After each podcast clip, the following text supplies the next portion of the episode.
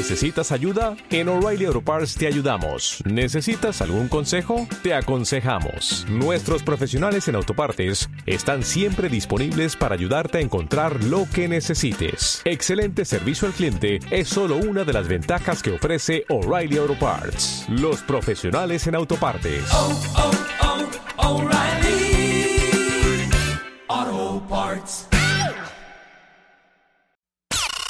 Mes, en Revista MOA, Montserrat Oliver en la portada. Nos cuenta las lecciones que le ha dado la vida, que no le importa y que no le vale más. Además, ¿por qué te importa lo que te importa? Y cómo dejar de ponerle atención a lo que es irrelevante. Seis ejercicios para enfocarte a lo que realmente vale la pena. ¿Te agobia comer grasas? Te explicamos por qué el tocino y la mantequilla no son cosas del demonio. Revista MOA Marzo. 112 páginas para decidir lo que te importa y lo que no. Una revista de Marta de Baile.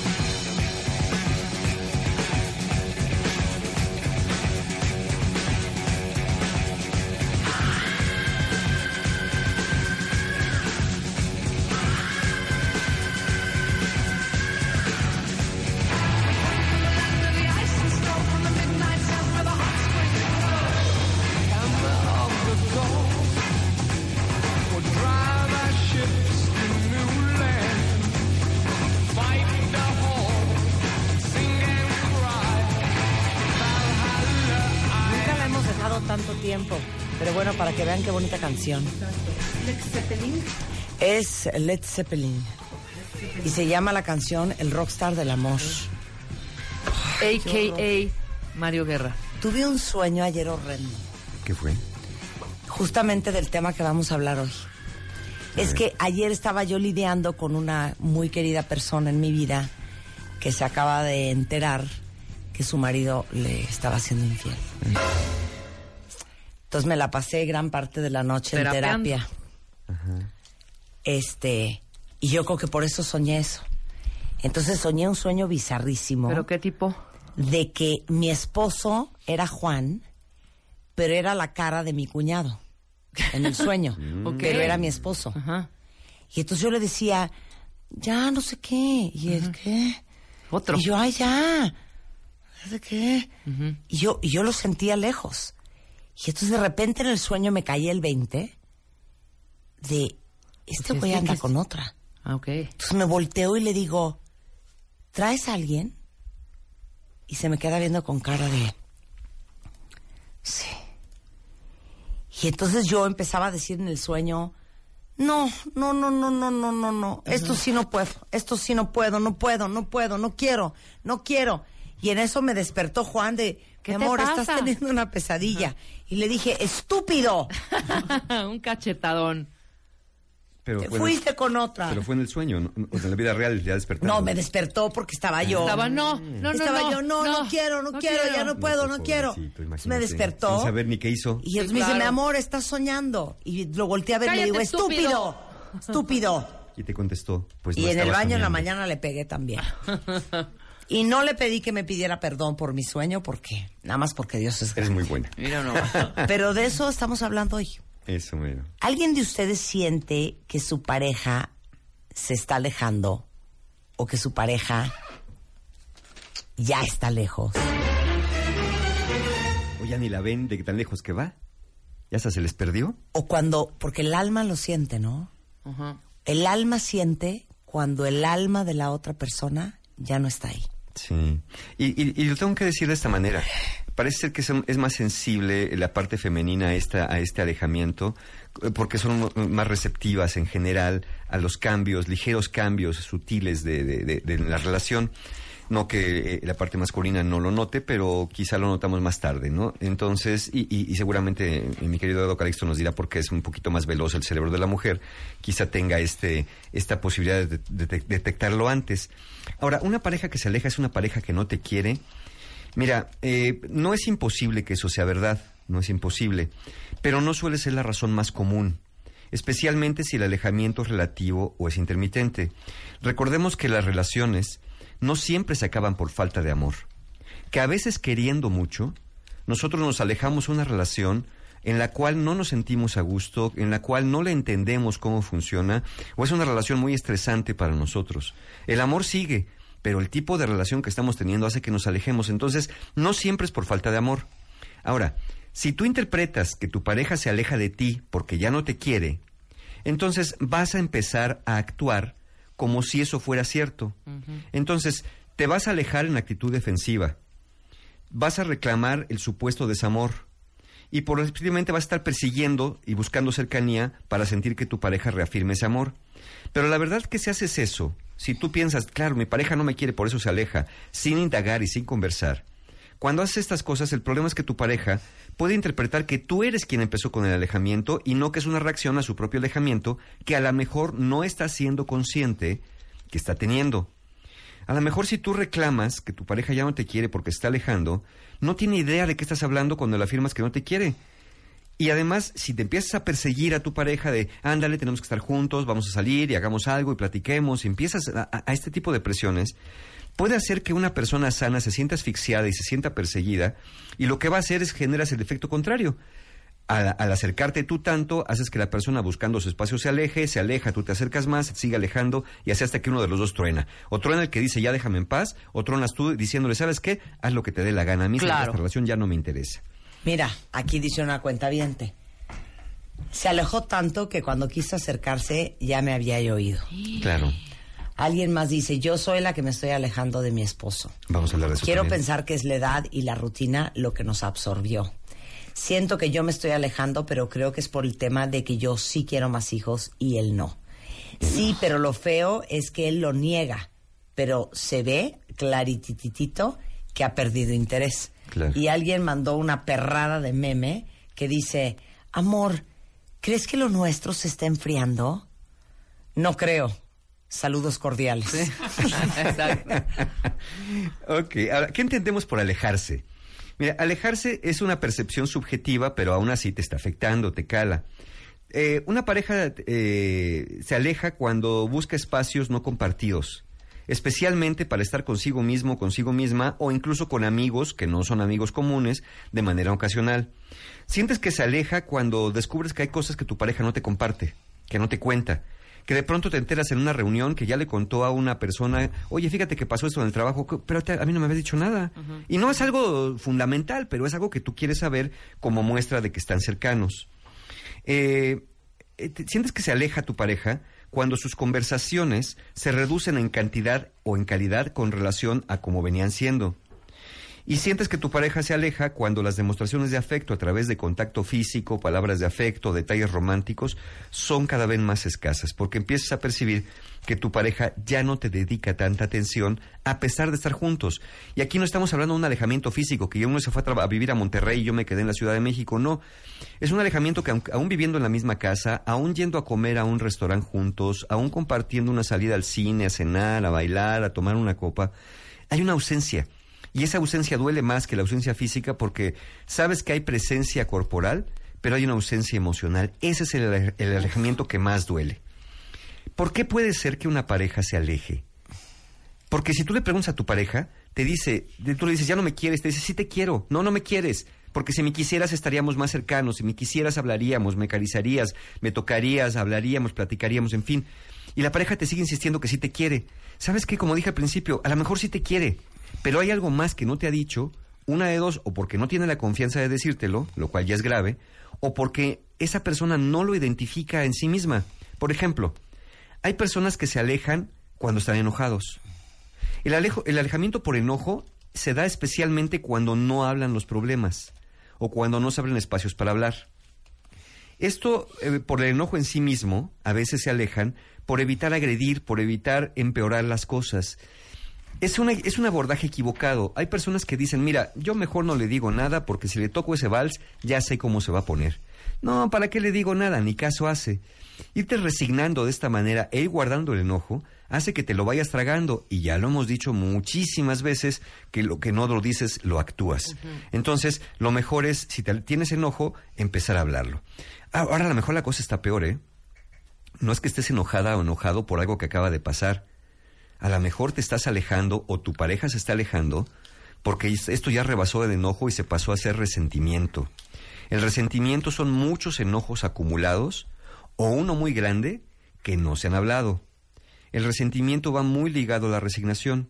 La resignación significa ya no hacer nada por creer que hagas lo que hagas las cosas no van Ya a no se cambiar. van a componer. Y hay parejas que se alejan en esta tristeza, esta tristeza enojada de decir, no, sabes que ya no, ya no, que haga lo que le dé la gana, yo ya acabé de estar aquí, ya nomás estoy, póngale la etiqueta que quieran, por los niños, por la casa, por la costumbre, por el hábito, pero empiezas ya como literalmente a dejar caer el alma al piso porque sientes que ya nada, nada la puede volver a revivir. Hay personas que se alejan, además de- de- por el desamor, como dijimos, porque están buscando una necesidad de privacidad o individualidad. Y ojo, no confundamos individualidad con individualismo. La individualidad es el desarrollo de la persona y su realización. El individualismo es el egoísmo que hace que te vayas porque quieres cosas nomás para ti. Pero hay personas que están buscando un espacio, sobre todo en estas relaciones demasiado amueganadas, que al principio pueden ser muy padres, ¿no? De me quieres, sí te quiero, ¿cuánto me quieres? Mucho, ¿hasta dónde? ¿Hasta la luna? Tan poquito, yo te quiero más, de y vuelta cien veces. Bebamos del mismo popote, comamos del mismo plato, tengamos una sola cuchara, con dos que se quieran bien, con uno que coma basta. Pero después de un rato, una persona sana, pues sí quiere su espacio. Ya no quiere estar todo el tiempo eh, allí a- amueganadillo. Entonces, una persona se puede inquietar cuando ve que su pareja hace eso y empieza a presionar, a presionar, a presionar. Ahora, sí hay que aclarar el círculo virtuoso. Porque muchos cuentavientes aquí están diciendo, claro, yo empecé a verlo alejarse o la empecé a verla, eh, empecé a verla alejarse. Alejarse, sí. Y entonces yo empecé con dramas, con rollos, como, como sanguijuela, buscando a la persona todo el día, hablándole por teléfono, como súper ansioso. Y siento que más lo empujé a que se Claro, alejara. Claro, sí. Entonces se vuelve un círculo vicioso. Un círculo perverso. Sí. Que al final diremos cómo romper un poquito ese círculo.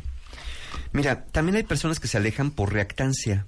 Recordemos que la reactancia es una reacción opuesta a lo que se quiere generar por sentir que se está perdiendo la libertad. Entonces, en esta parte del círculo perverso, cuando tú le dices a una pareja, oye, ven, siéntate, tenemos que hablar o platiquemos, el otro no quiere, porque siente que tú lo estás obligando a hacerlo y siente que pierde la libertad de decidir. Entonces te va a decir que no tiene tiempo o se va a decir que sí, pero no te dice cuándo y eso es peor que tener una negativa clara. Entonces esta, busca, esta búsqueda de preservar la libertad de la también hace que una persona se aleje, sobre todo cuando el otro está en un papel de mamá regañona, de papá regañón, tratando de decirle cómo tienen que hacer las cosas, dándole ese speech famoso de que en una relación donde dos personas se quieren tiene que haber honestidad y valores y cariño y apertura y flexibilidad. Si tú no lo haces eso, no eres una persona... Entonces, qué infierno, dices, mamá, ¿qué haces aquí? Papá, ¿qué haces aquí? Reencarnado en mi pareja. Eso hace también que una persona sana se aleje. O a lo mejor, o a lo mejor se está alejando tu pareja porque está pasando por una cosa muy normal que casi no hablamos de ella porque no la conocemos, que se llaman los ciclos de intimidad. Trascatelas.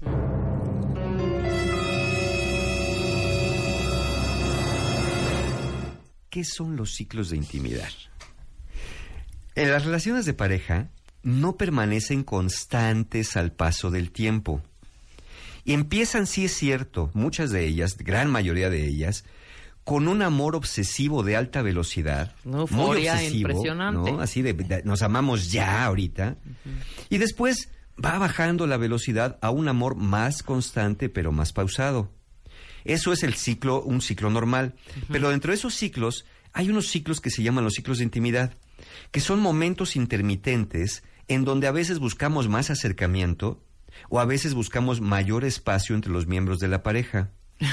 A veces, de, a veces, de pronto de la nada, ves a tu pareja y dices, ay, cuánto lo quiero y cuánto me gusta. Y ahí vas y te le pegas y lo abrazas, de la nada, porque te viene este impulso. y, y vas a una temporadita así. Y, ahí- y un día te levantas y dices, no lo quiero ni ver. No me hizo nada. Gatito, me quiero divorciar. Sí, claro. sí. Claro. Estoy como agüita para chocolate. O lo ves y Juan ¿y me este, y dice, este señor bueno, Juan y yo es? nos decimos, traigo crush contigo. Ándale. Sí. Esos días que dices. ¡Cha! Sí. ¡Lo anda!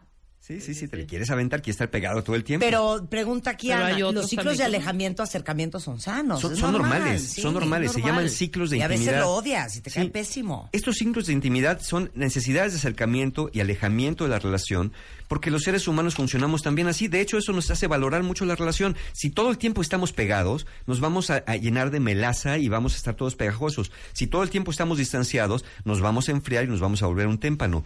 Estos procesos de acercamiento, alejamiento, que son cíclicos, y ahorita hablaremos cuándo son normales y cuándo no, nos permiten valorar la relación, nos permiten tener un espacio también para nosotros de, de oxigenación, de individualidad, y nos hacen tener una relación más sana.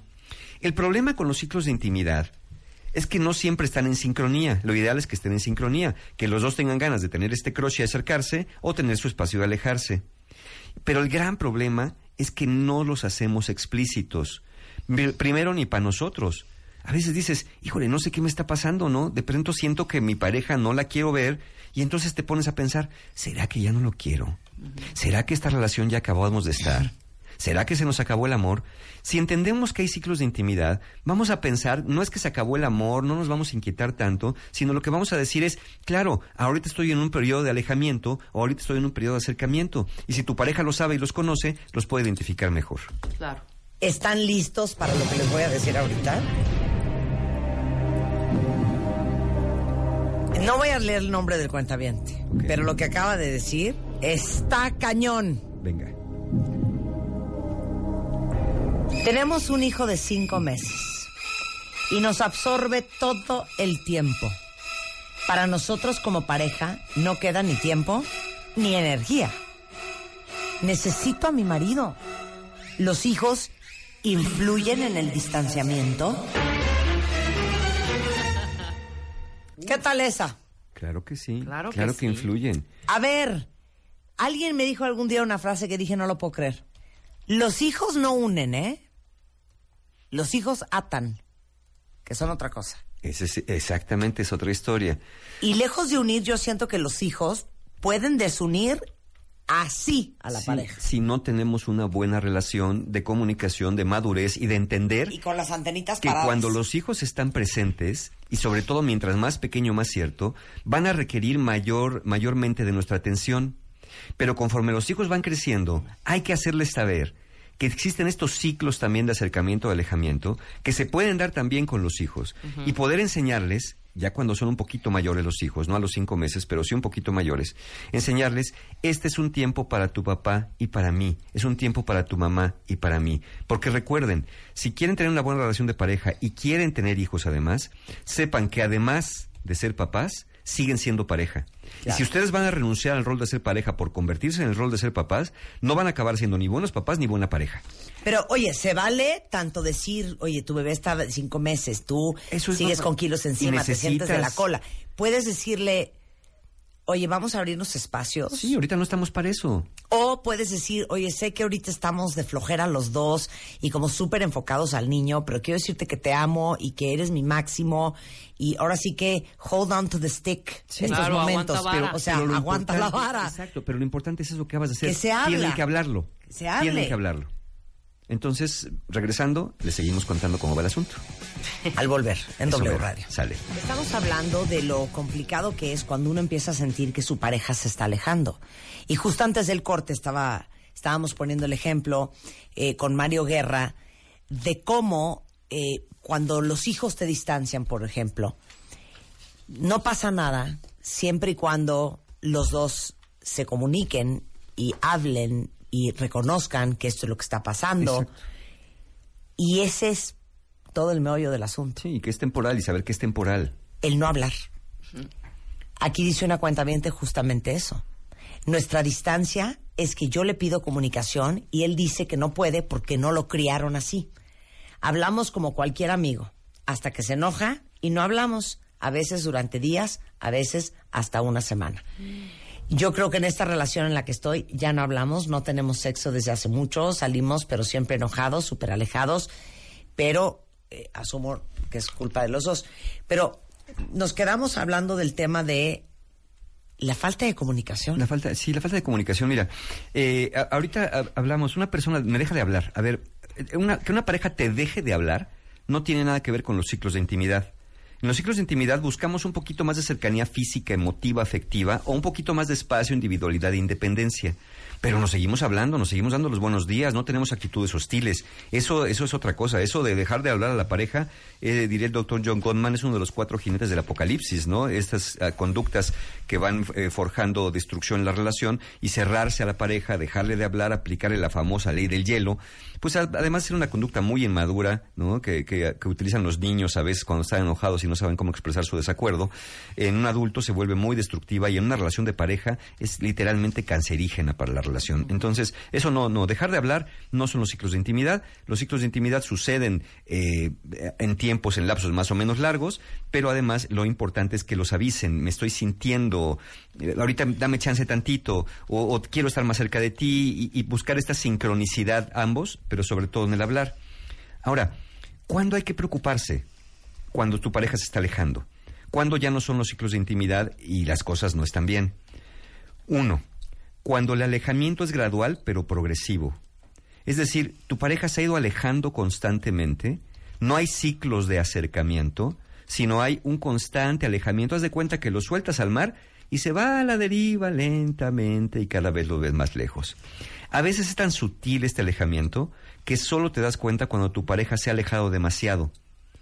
Lo cual nos dice un par de cosas de ti, ¿eh? Si eso te ha pasado a ti y tú dices, ay, mi pareja se alejó, pero tú contribuiste con alguna complicidad.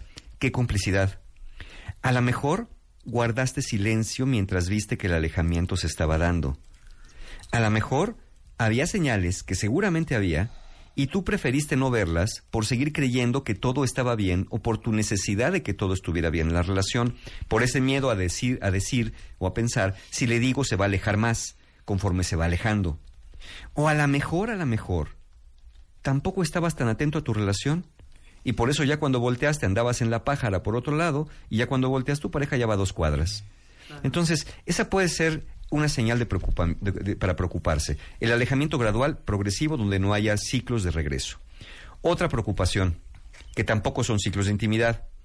Cuando esta, este acercamiento, alejamiento, fluctúa a lo largo del día. Es lo que mucha gente indebidamente le llama, pareces bipolar, estás contento, estás enojado. No, eso no tiene nada que ver con la bipolaridad. Este, estos cambios de humor en un día, de, de pronto estás riéndote, luego llorando, luego enojado, que no sabes ni por qué. Estos, estos ciclos, estos, estos procesos, nos hablan de una inmadurez emocional, de una persona emocionalmente inestable, que es una persona que probablemente tenga algún pro- un padecimiento, un trastorno de ansiedad, algún tema de ansiedad, de estrés que no está diciendo, o a lo mejor en la infancia no le enseñaron a contener sus propias emociones y en la edad adulta trae unas tormentas eléctricas terribles en la cabeza. Los ciclos de intimidad cuando son sanos son como temporadas que van marcadas por días, por semanas o inclusive periodos más largos. Suelen ser circunstanciales, a temas de trabajo, agotamiento, necesidad de espacio, y suelen ser autolimitados en el tiempo. Los ciclos de intimidad, hay alejamiento, pero también Sí. hay acercamiento. Pero si en un día tu pareja se acerca, se aleja, te grita, te pega, te regaña, te besa, te abraza, te enoja, te corre, te, te recibe de nuevo, eso ya es un mundo de locura al cual no deberíamos estar dispuestos a entrar y esa es una señal de preocupación. Otra señal de preocupación, cuando le pides a tu pareja hablar del tema, le dices, oye, ¿sabes qué? Yo escuché hoy con Marta de baile algo de los ciclos de intimidad, hablemos de eso, y te dice que estás loco, que estás loca, que qué bien friegas, que no escuches ese programa, que es pa' puro enfermo, que mejor nos, este, que te aplaques, que todo está bien, que todo es tu paranoia, que todo es tu locura, que no está pasando nada. Si tu pareja se enoja, se defiende de manera agresiva, si niega el problema, pero si lo reconoce o se rehúsa a buscar ayuda o hacer algo para reparar, también es una señal muy eh, inequívoca y muy grave de que la relación sí está de la patada. Y aparte, ¿saben qué? Es de preocuparse muchísimo de estar con una pareja que no sabe hablar. Porque el otro día estaba yo en una comida y estábamos muchos adultos platicando y echando netas de cómo era la familia de la que cada uno veníamos. Y tres de las personas que estaban ahí decían, es que yo vengo de una familia en donde no se hablan las cosas, en donde casi todo es un tabú, en donde, híjole, pues si tienes algo que decirle a alguien, pues te lo tragas, porque no nos llevamos así, porque no hay intimidad familiar, Sí. porque cada quien tiene una raya pintada tan ancha que ningún otro se atreve ni a acercarse, ni a preguntar, ni a hablar. Y eso yo creo que es algo que como adultos y, e hijos de esas familias, es nuestra chamba cambiar. Sí, claro. Porque al final, eso es lo que le estamos enseñando a nuestros hijos con el ejemplo. Y lo van a seguir haciendo. De en esta familia todo en silencio, las cosas no se hablan, ¿Sabes cuál es el no dicho de estas nada. familias que dicen, ¿saben qué? La ropa sucia se lava en casa. Totalmente. Pero ¿saben qué? Que en la casa tienen unos tambaches de mugre acumulados porque ni siquiera en la casa la lavan. Ese es un argumento para no hablar de las cosas. Entonces, eh, es verdad, estamos transmitiendo estos patrones de comportamiento, estos patrones de conducta en generaciones que vienen y le estamos enseñando a que no se habla y que solamente cuando ya estás hasta el gorro, revientas, explotas y ya no hablaste. Lo que hiciste fue vomitar una serie de emociones acumuladas que el otro no puede entender qué diablos está pasando. Otra señal de preocupación, la última señal que les puede prender los focos de alarma es esta. Cuando eres tú, no tu pareja, cuando eres tú quien tiene la necesidad de poner distancia, porque, uno, te sientes asfixiado, ya esa relación te está ahogando porque o no era la relación adecuada para ti o la relación ya la dejaron que se eche a perder de- ya de- de- demasiado. Dos, cuando sientes un profundo rencor en contra de tu pareja y quizás hasta odio, donde dices, ya no le voy a decir nada, pero un día me voy a desquitar, pero un día me voy a ir, un día me voy a largar y va a ver quién soy. O finalmente, otra gran señal de alarma, cuando tienes necesidad de alejarte de tu pareja porque tienes miedo a su forma de reaccionar, especialmente si en algunas ocasiones ha sido contigo hostil, violento o muy crítico o, o- o degradante. Esas son señales de alarma que ya no habla de ciclos de intimidad, que habla de un alejamiento que sí está augurando eh, pues el fin de una relación o el mantenimiento de una relación muy tóxica. ¿Qué podemos hacer? ¿Qué, ¿Qué hacemos, hacemos? al respecto? Eso y es que saben que todo es manejable siempre y cuando se habla. Sí. Yo digo que... Pero si todo es como en un silencio y uno tiene que adivinar y uno tiene que interpretar y uno se tiene que imaginar, es que de veras no hay relación íntima que jale. No hay caño que no se pueda destapar siempre que abras, que veas, que metas la mano. No hay motor de auto que no se pueda arreglar, pero hay que destaparlo. Y les digo una cosa, para todos los que nos están escuchando, que sí vienen de familias en donde no se hablan las cosas, en donde no se dice nada, en donde todo es una falta de respeto, en donde, güey, aunque es mi hermano, mira, yo mejor me mantengo al margen, en, yo, yo no me meto en sus cosas, este, no, es que yo no me llevo así con mi mamá. Les digo algo, cambien, Atiéndanse. porque si les juro que no comunicarse no trae nada bueno, ¿eh? Sí, es de la- no trae nada bueno. Quizá de las peores cosas que pueden, de que pueden pasar. Porque aparte, ¿saben qué? Lo que no se habla se actúa. Exactamente. Y no hay nada peor que una jeta. ¿Qué hacemos entonces? Sí. ¿Qué hacemos? Miren, si identifican que el alejamiento de tu pareja es producto de los ciclos normales de intimidad, estos que ya hablamos, que a veces tenemos ganas de estar mucho más cerca o un poquito más lejos, respetar esto es una buena idea para evitar que tu pareja se sienta perseguida o presionada. Pero en este caso es conveniente que hablen del tema. Es conveniente que ambos transparenten su sentir cuando necesitan espacio y que aprendan a no defenderse de esto que resulta natural en toda relación sana. Es decirle a tu pareja, mira, ahorita ando, ando con mucha chamba, ahorita ando con una preocupación, te la voy a contar o luego te la cuento, pero dame chance ahorita. Voy a andar así medio, medio de mechita corta, pero no es contigo el asunto, pero dame chance, ¿no? Ahorita sí, prefiero no. O al revés, ¿sabes qué? Ahorita ando bien chiqueo, no seas así, mira, déjame ponerme aquí contigo, te quiero platicar algo. Es hablarlo y buscar entrar en esta sincronicidad de la relación. Eso, si identifican que esto es sano. Si las señales de alarma que ya les conté, alejamiento gradual, eh, ciclos fluctuantes a lo largo del día, eh, reacciones agresivas de tu pareja, sentirte asfixiado, tener miedo, resentimiento profundo, están presentes, entonces sí ya no es opcional. Para poder hacer algo es imprescindible que hablen con su pareja, evitando acusaciones, críticas, sarcasmo y agresividad. A ver, pero ¿cómo le haces si estás con una pareja que no quiere hablar? Porque dice una cuenta yo ya no sé qué hacer. Le digo que oiga el programa, no le digo que oiga el programa, me siento a hablar con él, no me siento a hablar, ya no sé qué- cómo. Ahí les va. A ver, la dramatización. Sí, sí, sí. Yo soy la que insoportable que no sé, no me gusta hablar. No te gusta hablar. Marta, ¿qué tienes? Nada, ¿qué voy a tener de qué? Pues ve cómo Ay. estás, ve la cara que... ve- no, ver, no te Es que voltees. no soporto a la gente sea, Marta, no te voltees, te estoy hablando. O sea, que tienes algo, sé que tienes algo. ¿Sabes qué tengo? ¿Qué? Que estoy harta de que siempre le estabas buscando chichis a las culebras y haciendo un desmadre donde no hay. pero quiero saber qué tienes para poder hacer algo. No tengo nada. Pues es que ve cómo estás. Simplemente lo que tengo, pues sí, ¿cómo no voy a estar así si me tienes hasta la madre?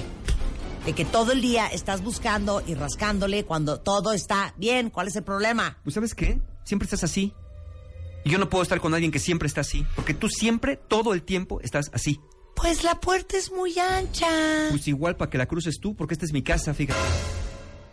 Y aquí vas a venir. ¿Qué me estás diciendo? ¿Que me largue? Aquí, eh, eh, te estoy diciendo. ¿Qué me estás diciendo? ¿Que me largue? De aquí Porque si me largo no me vuelves a ver, ¿eh? Mira. Si me largo Dios- no me vuelves a Dios ver. te oiga. Dios te oiga. Porque aquí vas a salir como entraste. Con una mano atrás y otra adelante. Yo no sé por qué. Te saqué de donde te saqué, fíjate. Porque para haber sabido, te dejo allá. En tus orígenes. A donde perteneces. ¿Tú qué crees? ¿Que estás siendo hiriente, eh? Pobre loser. Estúpido. No, no estoy siendo hiriente. Te estoy diciendo la verdad. Yo me regresaría a mis orígenes, pero te digo una cosa. Tú ni orígenes tienes, cabrón. No, no los tengo, pero los he construido. Es que ahorita me acabo de enchilar en la vida real, ¿eh? Ok. Les digo una cosa, es que se los juro que las parejas así no funcionan. No hay manera, ¿eh? no hay manera. Es que se los juro que no hay manera. No hay manera. Y seguramente muchos de ustedes están jalándose los pelos. Aquí hasta me ponen Marta, no manchen, nos espían o qué.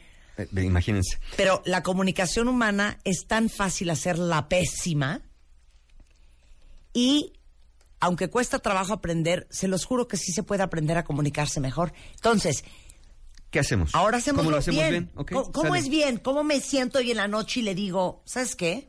Güey, Oye, Marta, ¿qué? te he visto últimamente, en estos últimos días. Yo siento que es como del domingo para acá. Como que te he visto molesta por algo. Y te voy a decir por qué lo he visto. Porque fuimos a cenar y casi no hablamos en la cena. Yo preferí mantenerme así porque de verdad que te sentí molesta. Pues cómo íbamos a hablar, güey, era un desmadre el restaurante, no se podía ni oír. Tienes, tienes toda la razón, tienes toda la razón. Pero el lunes también estuvimos juntos y justo cuando llegamos de trabajar y yo te comenté lo que me había pasado, no me contestaste, te encerraste en el baño, soltaste la puerta y yo sé que algo tienes. Güey, estaba apagando la luz, el agua, el teléfono online, güey, pues ¿qué quieres? Tienes razón, pero yo hubiera esperado que eso me lo hubieras dicho en ese momento, porque te pregunté qué tenías y no me lo dijiste. Por eso, ¿cuál es tu rollo? Pues que estoy sintiendo, me estoy sintiendo triste, me estoy sintiendo Mm, que estás abandonando la relación. Ahora, pues, ahí vamos, otra vez. Quiero saber qué piensas tú. Es que te tendría que repetir lo mismo. Pero lo que les queremos mostrar, Sí. o sea, Mario no ha perdido su cool, Mario está hablando de lo que él siente, Mario está hablando de lo, ¿De lo que, que pasó, fun facts, no me está culpando, nada. Una persona defensiva, una persona que no quiere cambiar, una persona que no quiere aprender, una persona que no quiere entender, Era tu actuación. Ya no hay manera. ha- hagan de cuenta que no es su problema, es el de esa persona. del otro. Y probablemente no puedas hacer mucho para inspirar a que el otro cambie. Romper el círculo vicioso implica una de dos. Si eres el que persigue, deja de perseguir. Si eres el que huye, date la media vuelta y deja de huir y pregunta, ¿qué necesitas? ¿Qué nos está pasando? Porque si sigues huyendo o persiguiendo, va a ser el cuento de nunca acabar. Y si cuando voltees a preguntar o cuando dejes de perseguir, el otro se sigue alejando, o si cuando voltees a preguntar el otro te dice nada, quizá entonces tengas que pensar en soluciones alternativas para ti, no solamente dentro, sino a lo mejor fuera de esa Es relación. que sí. Te puedo hacer una pregunta porque justo de eso estaba hablando ayer con esta persona que Sí, está sí. pasando por un momento difícil. Cuando alguien te dice o te promete un cambio desde el miedo, no cuenta. No, Eso no cuenta. no, porque eh, lo está haciendo por el miedo, o por el Exacto. interés. O sea, cuando le dices, ok, perfecto. Entonces, ¿sabes qué? Se acabó. Mañana me voy, nos vamos a separar.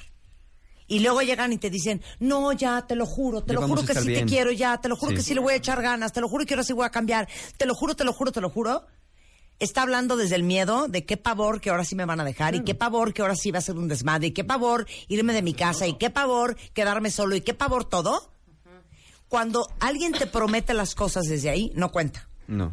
No cuenta. porque lo está haciendo por miedo. Recuerden, las cosas hechas por miedo o por ambición son cosas que están condicionadas por algo muy distinto que es la libertad. Claro. Por miedo lo haces por evitar perder y por ambición lo haces por buscar ganar, pero no lo haces desde el, desde el yo auténtico, desde el yo genuino, que lo que está buscando es tener, reparar una buena relación. A ver, vuelve a decir eso. un cambio. ¿Por ambición o por miedo? Sí, Uno, cuando a lo ver, haces, ¿cómo es? cuando lo haces por miedo es por evitar perder. No, pero otra vez. Uno, Ajá. Uno no debería hacer las cosas ni por miedo ni por ambición. Por- por- porque por miedo las haces por evitar perder y por ambición las haces por buscar ganar. Pero de, de ninguna de las dos formas las haces por la libertad de ser tú, ni por el interés o la intención de mejorar una relación con alguien. Lo haces por obtener algo o por evitar perder. Claro. Y las personas cuando tenemos un gran miedo a la pérdida o una gran necesidad de obtener algo, es precisamente cuando estamos haciendo cosas que normalmente no haríamos y que seguramente vamos a dejar de hacer Claro. una vez que obtengamos claro. aquello que tenemos. En cuanto buscando. se te quita el miedo, ya dices, Ahí te ves. claro, Cállate, 100%. cadáver. Entonces, ¿qué vamos a hacer uno? ¿Qué tenemos que hacer? A ver, especialmente si los acuerdos no han funcionado, o si ni siquiera pueden llegar a un acuerdo, o si tu pareja se rehúsa a, a reconocer lo que sientes que está pasando, es momento de buscar ayuda de tres tipos. Una, o ayuda de pareja, pero si tu pareja no quiere buscar ayuda porque te dice que no es necesario, que tú estás mal y que te vayas tú, entonces sí busca ayuda tú, que puede ser ayuda individual para entender de alguna manera, para entender. Eso te puede beneficiar de muchas maneras. Si tu pareja no va y tú sí. Quizá descubras que es tu percepción lo que sucede y a lo mejor tú eres la persona que está persiguiendo y el otro no es que huya. A lo mejor vas a desarrollar estrategias para desenvolverte adecuadamente en situaciones conflictivas, como lo que hicimos Marta y yo de pronto, donde uno se, se encierra a seguir cerrado y cerrado y cerrado. Si vas tú a buscar ayuda aunque tu pareja no quiera, vas a encontrar herramientas para comunicarte mejor de una manera distinta. O a lo mejor, al menos, vas a estar con la apertura para identificar por qué estás al lado de una persona que no quiere hacer algo por mejorar su relación. Pero lo ideal sería que lo hagan, lo ideal sería que busquen ayuda, ya sea ayuda de pareja o ayuda hasta una propuesta grupal para que puedan entender. Es, es, es bien interesante la, la búsqueda de ayuda grupal en parejas porque uno ve cómo reaccionan otras parejas. Así como ustedes nos dicen a nosotros por, lo- por sus mensajes, parece que me están espiando, están diciendo lo que digo con mi pareja. Es lo mismo lo que pasa en una propuesta grupal cuando ven trabajar al lado de otras parejas y dicen, claro, esto me pasa a mí, pero es mucho más fácil verlo en otro que verlo Claro. en uno mismo. Claro.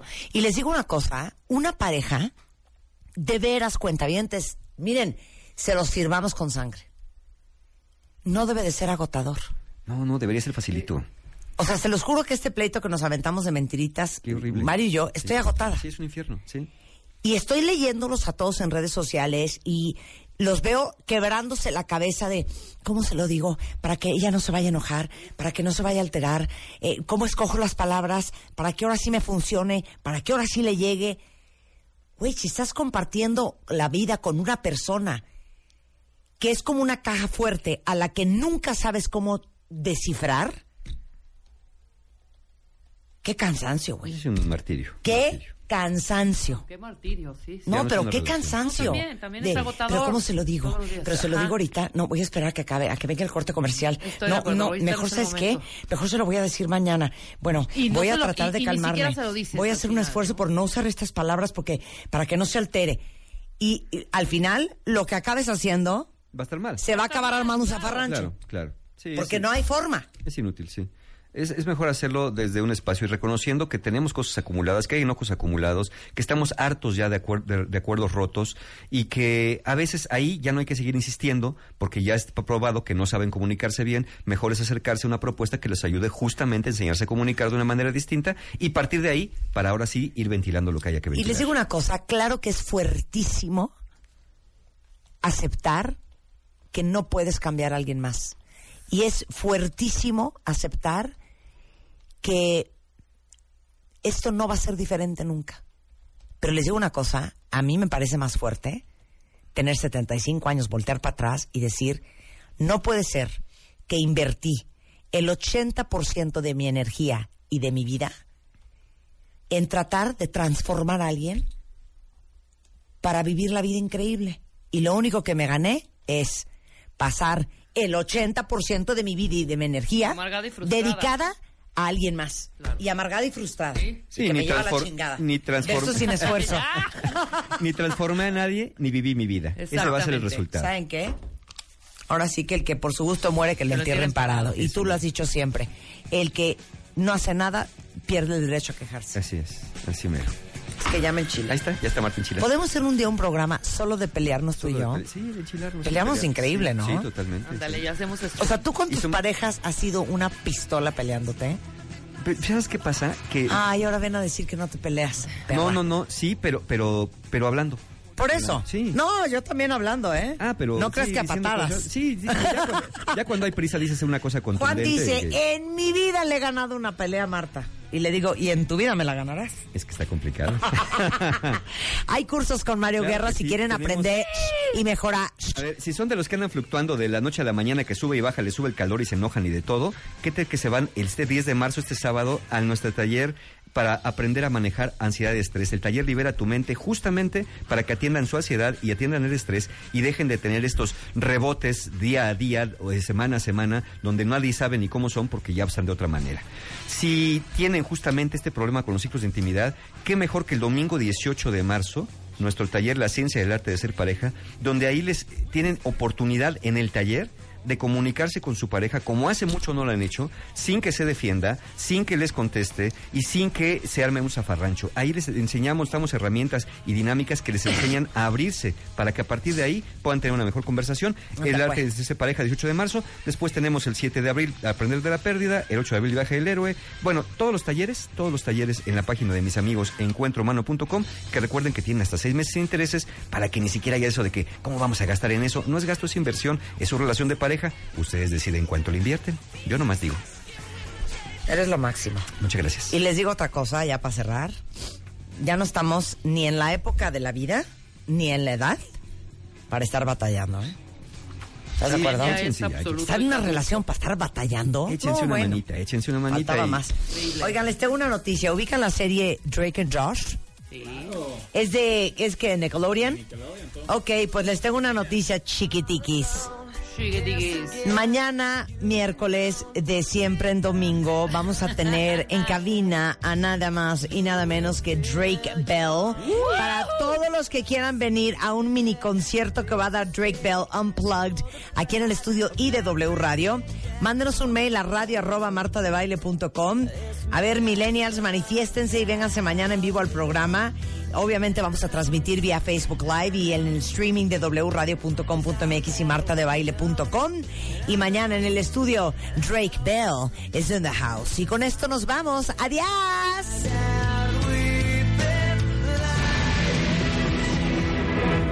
Miércoles de siempre en domingo con Marta de Baile. Presenta este miércoles 7 de marzo.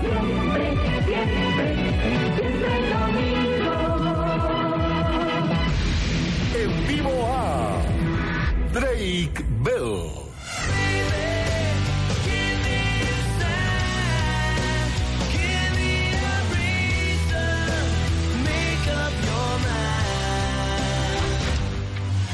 Te pierdas la oportunidad de verlo. Escríbenos a conciertos arroba martadebaile.com y aparta tu lugar. Miércoles de siempre en domingo. Este miércoles 7 de marzo con Marta de Baile y Drake Bell. Solo por W Radio.